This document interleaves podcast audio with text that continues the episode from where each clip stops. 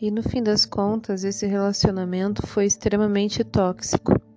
Não foi saudável, nem de perto. Eu era iludida, né? Aquela coisa de primeiro, primeiro amor, primeira paixão.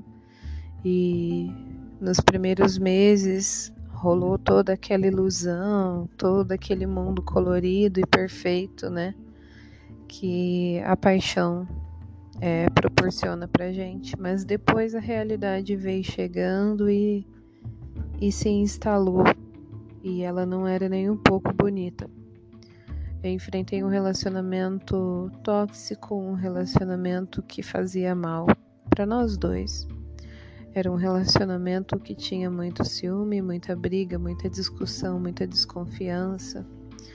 A minha sogra na época não apoiava nosso namoro, não não aceitou com carinho os filhos que vieram, pelo contrário, ela rejeitou pelo fato de que ele já tinha um filho que era criado por ela.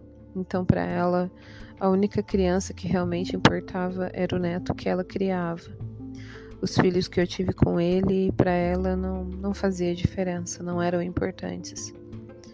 Eu causei muita dor e muito sofrimento para o coração da minha mãe, para o coração dos meus irmãos, pessoas que realmente me amavam de verdade porque eu estava dando murro em ponta de faca e eu não percebia isso.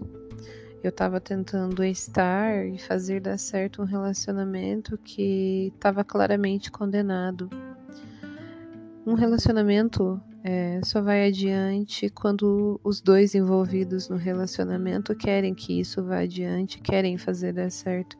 E não era exatamente o que eu estava vivendo, muito pelo contrário. Eu sofri muito e fiz pessoas que me amavam sofrer também.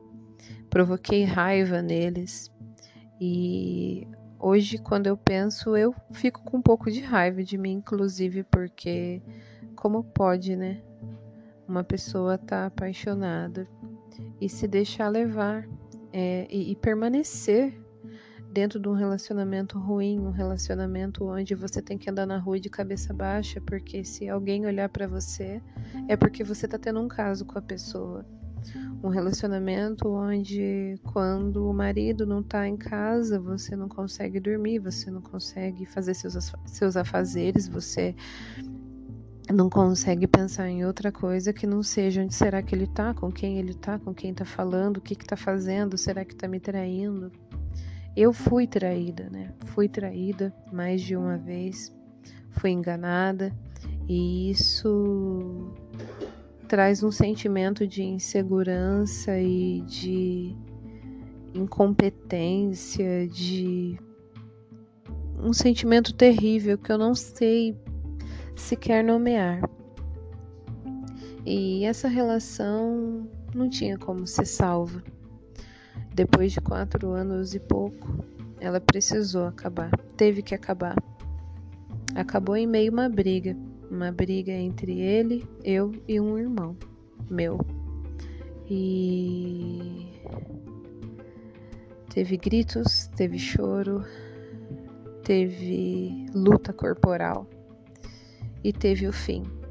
E depois disso ele nunca mais voltou para minha vida. Foi difícil, o primeiro ano depois da separação foi o mais difícil. Enfrentar toda a questão de justiça e divórcio e pensão, direito de visita e a nova vida que ele já começou a ter dois meses depois da nossa separação e todo o sentimento que ainda existia, apesar de tudo, vencer aquele turbilhão de coisas que me aconteceram não foi fácil. E eu tinha vários sonhos que, ora, eu achava que estavam mortos e outras vezes vinham à tona na minha mente, no meu coração, e ao mesmo tempo uma insegurança, uma incerteza com o meu futuro e o desejo de dar orgulho para as pessoas que me amavam e ao mesmo tempo uma sensação de incapacidade. Foi uma fase muito louca.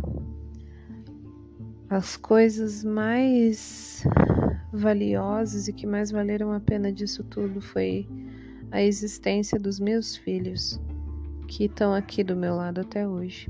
Com certeza, a chegada deles foi um presente, um presente em meio a toda toda a tristeza, todo o caos que eu atravessei dentro dessa relação.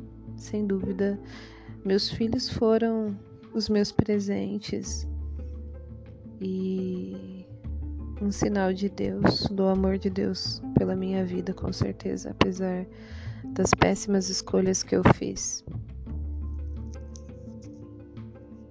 Bye.